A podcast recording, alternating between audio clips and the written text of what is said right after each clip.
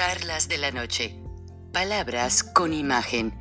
El análisis de los acontecimientos que influyen en nuestra vida con el periodista Francisco Durán Rosillo.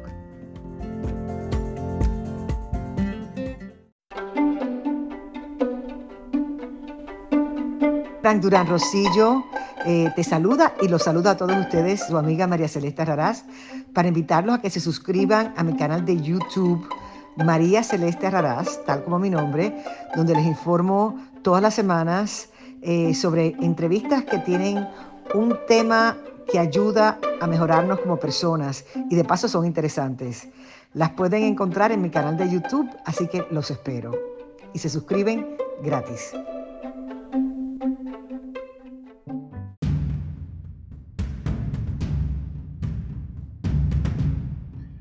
sin ceremonias, simplemente una fotografía tomada con una cámara de visión nocturna.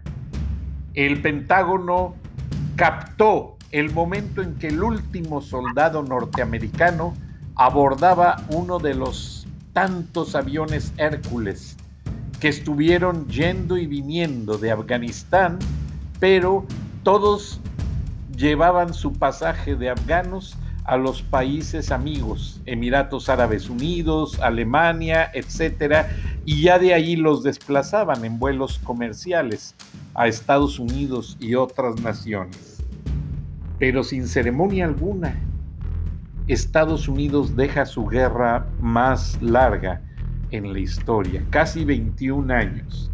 Los que sí celebraron fueron los talibanes, el yihad, todas las tropas que se les unieron, el ejército islámico, que yo no sabía que llamar ejército islámico es llamar a todos los, los países islámicos levantados en contra de los regímenes occidentales, o sea que es algo fuertísimo.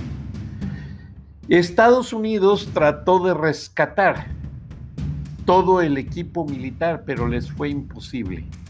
Ya a manos de talibanes, ya incluso repelían a los soldados norteamericanos usando sus propias armas. Estados Unidos de último minuto usó drones para destruir algunos bancos de municiones y armas.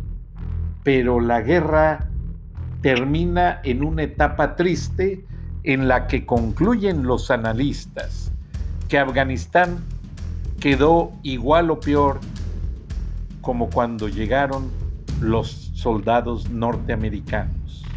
Y la gente por eso sigue a los norteamericanos, a Estados Unidos, porque ellos vivían de Estados Unidos, ellos comían de Estados Unidos, ellos tenían educación gracias a Estados Unidos. Fueron miles de millones de dólares gastados y pues lo único que se ve es en las ciudades de Estados Unidos llegar a muchos afganos. De hecho, yo pertenezco a un grupo de ex empleados de CNN y varios amigos y todavía gente que cubrió la guerra en Afganistán se han unido para pedir ayuda o para adoptar niños afganos. De hecho, los niños están siendo prácticamente adoptados por los mismos soldados. La gente se está uniendo y la visión de Estados Unidos fue, si en 20 años no nos dieron la espalda, demostraron que podíamos tener al país en paz, ahora nosotros no los vamos a dejar. Y es una lección al mundo. Buenas noches, bienvenidos a Charlas de la Noche, Palabras con Imagen con el internacionalista y miembro de este programa, Rogelio Ríos Herrán, egresado del Colegio de México, editorialista del Grupo Reforma y en el Grupo Visión. Bienvenido Rogelio y gracias por toda tu ayuda. Muchas gracias, estimado Frank, por aceptarme en tu programa, convivir, compartir, hacer diálogos para charlas de la noche a nuestra querida audiencia. Te interrumpo, la audiencia te pidió les gustan tus valoraciones y yo los escuché y es darles a la audiencia eh, lo que ellos piden. Como dice el panadero, y lo repetía don Abelardo Leal eh, cuando fue director del periódico El Norte. Decía Frank, a la gente hay que hacerle como el panadero, si pide el pan con más azúcar hay que darle más azúcar. Así es. buen, dicho ese, además periodísticamente tiene toda, toda la razón. Eh, don Abelardo, que en, paz descanse. Mira, qué interesante lo que mencionas de entrada. Es un toque de nostalgia seguramente, sentimientos encontrados para muchos americanos, para eh, muchos mexicanos con raíces y familia en Estados Unidos, que algunos de sus nietos o hijos que eh, lucharon en Afganistán, lucharon en Irak. Es decir, es una nostalgia de salir de un país en el cual se, tuvo una ocupación de 20 años eh, habrá que hacer un balance ya con la cabeza más fría.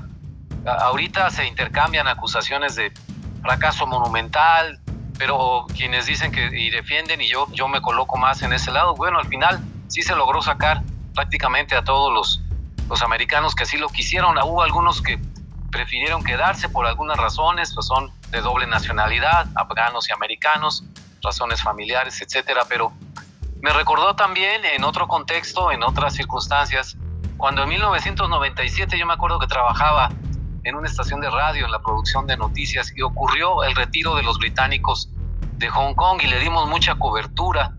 Y eh, hasta el momento incluso en que eh, zarpó el último barco que salía a barco británico de la, de la bahía de Hong Kong, así lo hicieron los ingleses saliendo en barco y ya pasó de nuevo a, territorio de China esa, esa colonia. Ese tipo de situaciones nos abren la puerta a, reflexiones muy profundas. En el caso de Estados Unidos en Afganistán, eh, ¿cuál fue el saldo? Habrá que, como te digo, hacerlo con la cabeza fría. No todo fue pérdida y derroche. Seguramente Estados Unidos dejaron una huella muy profunda en la sociedad en Afganistán. No va a ser lo mismo para los talibanes que llegan ahora al poder. Eh, eh, soñar con que va a hacerlo eh, igual que hace 20 años que ellos mandaban y deshacían en la vida y en las mentes de las personas. Creo que no va a ser exactamente lo mismo y ahí tuvo que ver mucho la presencia de Estados Unidos. Este salto a la modernidad que se dio en Afganistán en 20 años, desde que coincide precisamente con la ocupación estadounidense, la presencia europea de otros países y toda la apertura, por lo menos en las grandes ciudades la creación de una clase media, que es una de las cosas que se ha señalado en Afganistán, el acceso a Internet, a, educación en universidades abiertas para las mujeres, el mercado de trabajo abierto a las mujeres.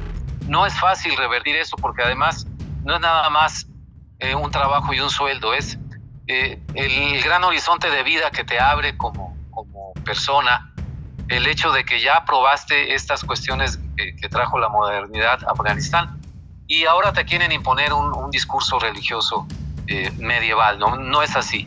Y me llama mucho la atención, y aquí dejo el comentario, que la gente de Afganistán, los que no son talibanes, tal vez estén viendo que, eh, ok, se fue a Estados Unidos, este, despegó el último avión, se subió el último soldado, pero no necesariamente, como a diferencia, aquí hay una gran diferencia con Vietnam, es una fuerza nacionalista la que está tomando el poder en Afganistán. Los talibanes eh, es un ejército que viene, se forma con gente de todo el mundo. Y el detalle que, te quiero comentar y lo dejo ahí es que ellos tienen su propia bandera, no aceptaron la bandera nacional de Afganistán con estos hermosos colores que tiene, ellos tienen otra bandera blanca con, con, un, con unos este, eh, eh, trazos arábigos en, en color negro. Y eso habla de que, caray, a lo mejor estamos viendo la partida de Estados Unidos, el fin de una ocupación, pero la llegada de otra ocupación que no necesariamente tiene raíces nacionalistas, no es como el Vietcong eh, en, el caso de Vietnam, que son nativos de ahí mismo, de Vietnam. Entonces, viene una situación muy curiosa, estimado Frank.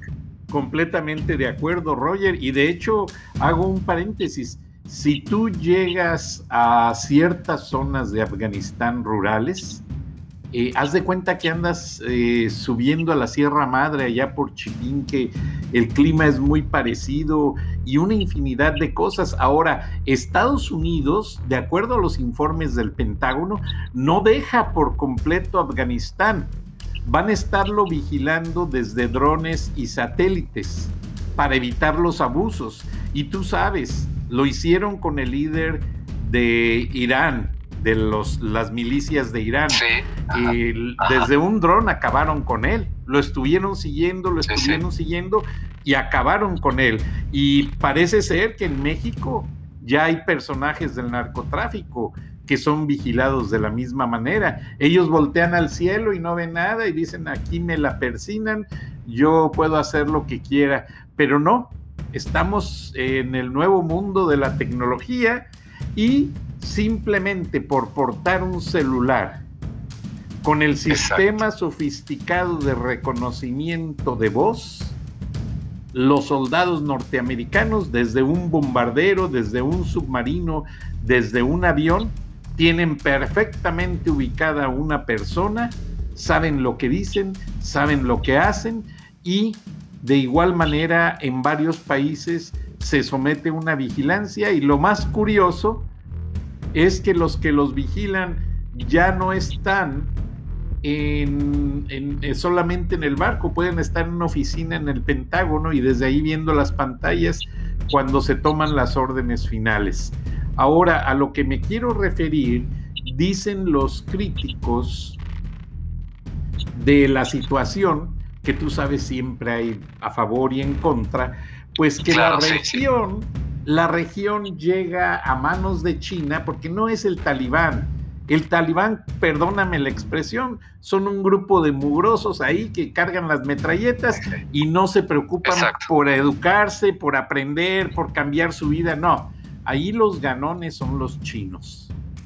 China y Rusia, ahí Rusia se va a quedar con, con este, las minas para de silicio y todo lo que se usa de litio para hacer baterías, que es algo riquísimo que existe en los cerros de Afganistán. Eh, China pues va a usar mucho también la química de lo que es la amapola, y al final del día, pues básicamente China también va a usar el área como situación estratégica. La situación estratégica es que básicamente allí en Afganistán servía de puente aéreo y de puente marítimo para los cruces de los movimientos que se hacen en la región. Y dicen pues que obviamente esto afectaría en cierta manera lo que está pasando en Taiwán, en Hong Kong, en lugares donde pues lamentablemente hay conflicto y que China los quiere dominar. Ahora Roger pues México también ya recibió su porción de afganos y creo que sigue recibiendo. ¿Tú qué futuro les ves? Porque ayer por lo que vimos de las caravanas no hay empleos en México. ¿En qué van a ocupar a toda esa gente? Exactamente, es, la primera pregunta que nos salta, ¿no? Y creo que está en la opinión pública mexicana. Pero, ok, bueno, son refugiados y, huyen de la guerra y todo, pero eh, ¿con, qué, ¿con qué cara los podemos recibir? ¿Qué les podemos ofrecer? si son los propios mexicanos los que carecen precisamente muchos de empleo, de ingresos, de, una, de un apoyo del, del gobierno de México, del Estado, que, que sí se les da a estos refugiados. Dijo hace unos días una frase con ese ingenio y ese sarcasmo que lo caracteriza, Porfirio Muñoz Ledo, que resume todo. Eh, afganos sí, haitianos no, para referirse a las contradicciones de la política migratoria eh, mexicana es decir, a un puñado de afganos, bienvenidos, si están huyendo de la guerra, ¿qué se les va a ofrecer? ¿Qué vida van a esperar en México? No sé, habría que preguntarles más a ellos. Yo creo que escogieron a México, los ofrecieron México, y cuando lo que quieres es salir de emergencia de un lado, tú vas, te subes al avión, vaya a donde vaya. Ya cuando llegues vas a ver de qué vives, pero nos pone en un dilema a, nosotros porque esto que dijo Muñoz Ledo es muy cierto, es decir, o, se reciben a todos o no se recibe a nadie. Además, ¿con qué recursos, con qué infraestructura lo puede hacer el gobierno? Esta caravana que se armó desde Tapachula, Chiapas, en la frontera sur, y que va a recorrer México hasta la frontera norte, básicamente está formada por, en su mayor parte por haitianos, hondureños, salvadoreños, que no encontraron en, esa, en esta ciudad en esta región de Chiapas eh, aquello que se les había prometido, ofrecerles un empleo, eh, bueno, no todos, eh, eh, emplearlos en las fincas, en labores agrícolas, en fin. Y además prometerles que sus trámites migratorios serían expeditos y ágiles. Nada de eso se ha cumplido. Eh, Rubén Figueroa, a quien entrevisté en una ocasión, que es uno de los voceros y un activista por los derechos humanos de un grupo que se llama Movimiento Migrante Mesoamericano, que cubren en el terreno, estimado Frank, eh, toda la ruta desde Honduras, Salvador, atravesando México y hasta Estados Unidos, porque él ha vivido en Estados Unidos, él es abogado, activista también. Por cierto, tiene un hermano desaparecido en, una parte de Veracruz que no ha podido encontrar. ¿No es hijo del ex gobernador de Guerrero, Rubén? No, no, no, se, se, llama igual, es homónimo nada más. Ah, Pero hace dos o tres días puso un mensaje muy breve en sus redes de, sociales, en el Twitter, dijo que él consideraba la política migratoria discriminatoria. También yo creo que el mismo día que, que Muñoz Ledo dijo, afganos sí, haitianos no, esa es la política mexicana.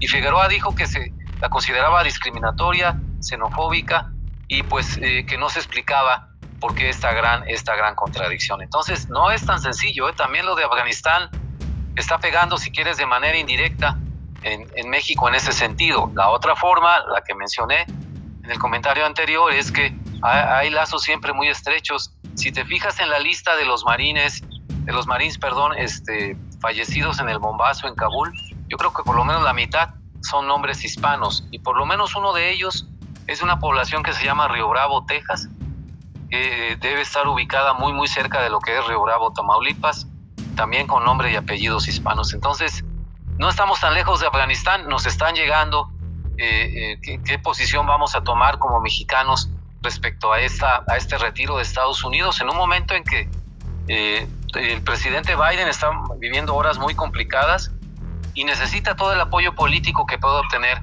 a nivel internacional respecto a lo que hizo de sus aliados. Mira nada más esta, esta cifra del portal 538, que es un, hace una ponderación de todas las encuestas todos los días en Estados Unidos, 538.com. ¿Qué tan popular es, es Joe Biden? La aprobación es 47.2% y la desaprobación 47.6%. Esto es al 31 de agosto. Está, digamos, técnicamente es un empate, ¿no? Pero esto te habla muy bien de que sí, sí, sí afectan este tipo de crisis a nivel internacional. no es nada sencillo. Roger, pero resulta que aquí me comenta alguien que Marcelo Ebrard, pues como tú lo has dicho, habla francés, tiene inminentemente la ciudadanía francesa y igual que el dueño de Volaris, Miguel Alemán Magnani, eh, se han refugiado en Francia porque Francia tiene una ley en la que no permite que sus ciudadanos perseguidos en otras partes del mundo sean llevados o extraditados a otro país. Lo que hace Francia es, pásame el expediente, yo lo juzgo, las evidencias, y si mi ciudadano resultase culpable, yo aquí lo juzgo, yo aquí lo condeno. Entonces, ese es un asset, un beneficio que tiene Marcelo Ebrard. Ahora, él ya lo hizo. Se fue a Francia cuando los problemas del metro, porque él sabía que el metro se iba a caer. No en balde está el monopolio, el, el fideicomiso Singapur, del que nadie quiere hablar, y donde se dice que Marcelo Ebrard ha depositado eh, todos los millones de dólares que supuestamente se gastaron en esa línea 12.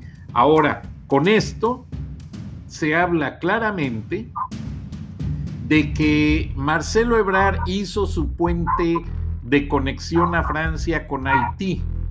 Marcelo Ebrard hizo muy buena conexión con algunos gobiernos corruptos haitianos. Por eso está pagando el favor con los haitianos. Hasta ahí la dejo, mi querido Roger, porque no sé si valga la pena explayarme en otro sentido y mejor me espero a que las autoridades rindan sus investigaciones. Pero eh, básicamente eh, sí en cierta manera tiene sentido lo que dice Rubén Figueroa. No hay que etiquetar los inmigrantes que vengan, porque yo lo veo aquí en Estados Unidos, hacen lo mismo. Sí Viene gente de Japón, de Francia, de Alemania, de Rusia, y a ellos nunca los deportan. deportan solamente a ah. nuestros mexicanos, a los centroamericanos, pero por ejemplo vienen los argentinos que están güeritos con todo respeto.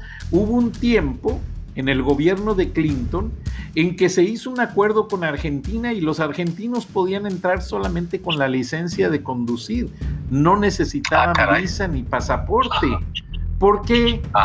Porque los ven güeritos y acá hay una tendencia a aceptar más güeros porque tú estás viendo los graves problemas raciales. Los güeros ya están pasando a ser minoría. ¿Por qué crees que hay tanta lucha contra las clínicas del aborto. Precisamente los güeros son los que están tratando de erradicar las clínicas de aborto, porque una de las de los segmentos de la población que más aborta son anglosajones. La mujer anglosajona no quiere compromisos, es muy libertina en ah, cierto sentido, es muy independiente y no quiere estar atada al embarazo, a cargar bebés, a cuidarlos, etcétera ahora que se dan cuenta que ya están siendo minoría ante el rápido crecimiento de afroamericanos y latinos, el güero busca soluciones y esas soluciones en cierta manera son en incrementar la raza blanca. ¿A qué costo? Tráiganse rusos. No saben inglés, no ah. problem. Tienen ojos azules, son güeros y les enseñamos el inglés y los americanizamos en dos por tres. Llegan, ah, llegan alemanes, saben. Conozco un amigo alemán, le mando un saludo a Andrew. Él tiene una vida muy chistosa. Su papá trabajaba en una gran compañía alemana estacionada en Colombia. Y él nació en Colombia, pero obviamente con la ciudadanía alemana. Cosa curiosa, dice que los alemanes en Colombia, por el hecho de la, los carteles y eso, los alemanes se encerraron en colonias que no dejaban entrar a nadie, solamente ellos tenían su seguridad y tenían todo. Entonces él no aprendió español, él creció hablando alemán ah, e inglés. En Colombia. En Colombia. Entonces, básicamente, todo lo que se ve venir con esto es que el mundo se está segmentando, el mundo se está agrupando y por eso cada día es más notorio ver que hay un cantante afroamericano y lo disfrutan los afroamericanos hay un deportista ah, ah. que es un, todo un ejemplar anglosajón y lo festejan los anglosajones. Y no es racista mi comentario, es reflejar lo que estoy viendo. Lo que sí, sí, es realista, sí, sí, sí. O sea, eh, es una cosa, a mí me critican mucho porque yo vivo en un sector judío. Básicamente, este, si yo fuera judío, aquí me queda caminando eh, el templo y todo, y estaría como aquel senador eh, independiente, Joe Lieberman, que un día en Washington invitaron un viernes a cenar a varios amigos congresistas y Joe Lieberman no llegaba, no llegaba y la esposa le sirvió de cenar y los atendió y por ahí llegó Joe Lieberman caminando todo sudado y les explica y les dice, oigan, pues discúlpenme, Llego así porque recuerden que soy judío y a partir de cierta hora no me puedo montar en un vehículo motorizado. Ya ves que los judíos no te usan la lavadora ni la secadora los ah, fines de semana y todo eso. Entonces, y eso lo cuenta en su biografía, que me gusta mucho leer biografías.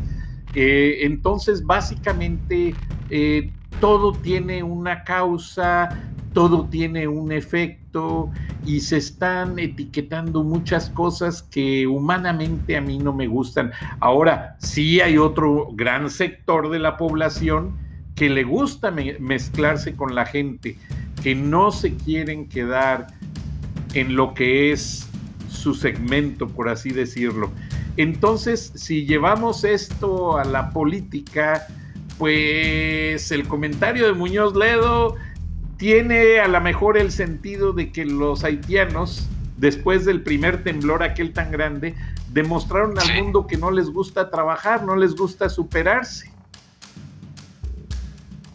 Y comparado con los afganos, cuando salieron los rusos, llegaron los americanos con recursos, los contrataron, les ayudaron. Afganistán se aprovechó y se levantó, tienen edificios. Tú ves las tomas de los aviones, tienen grandes edificios, hospitales, negocios.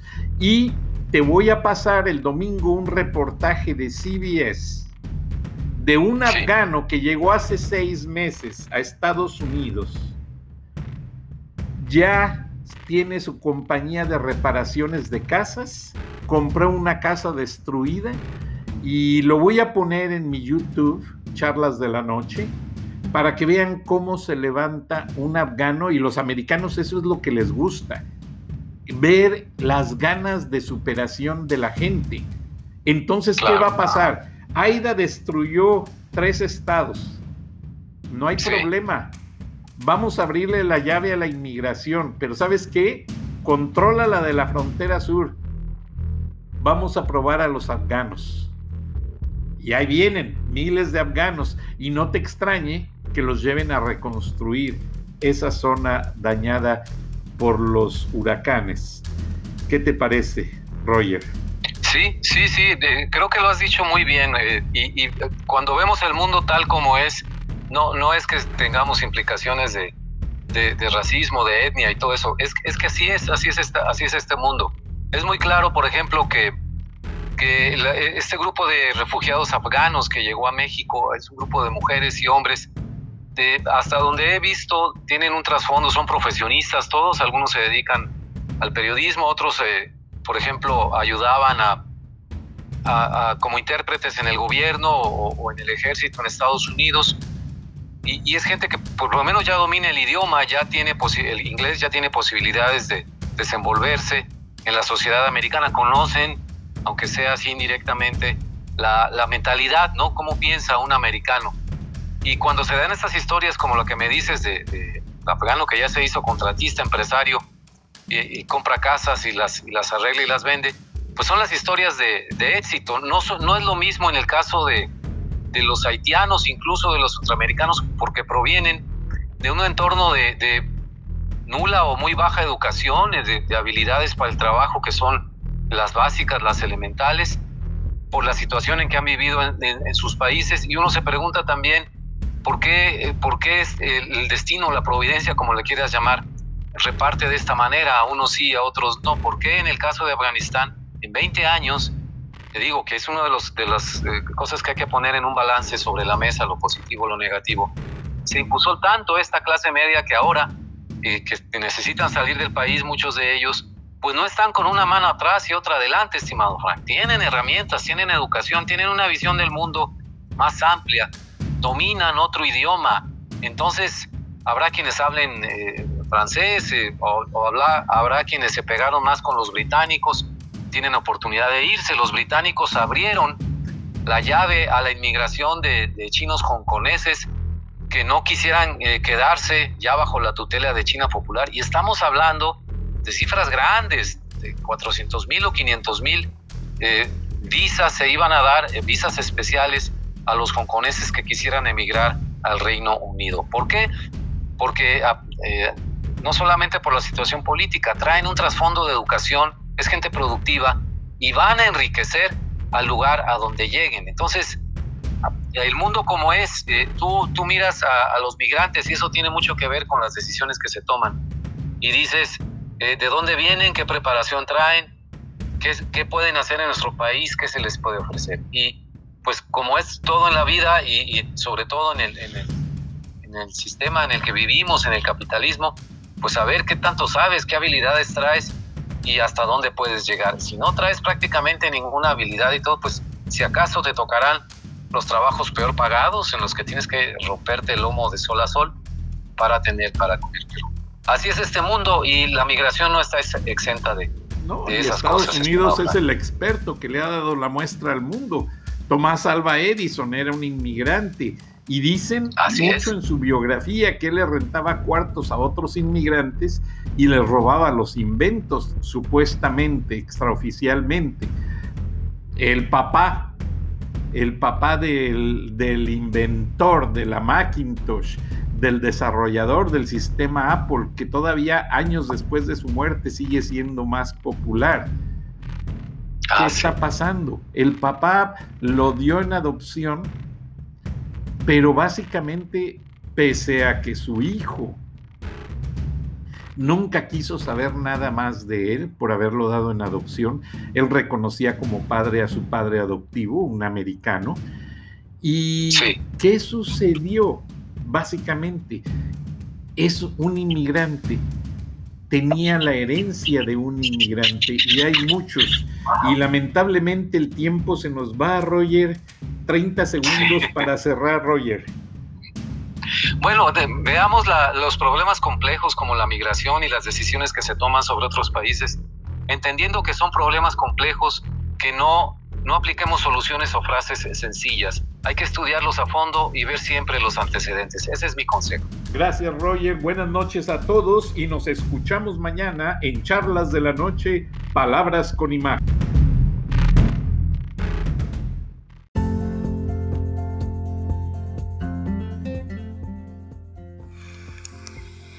Escuchaste el análisis de la noticia, transparente como el agua con el periodista Francisco Durán Rosillo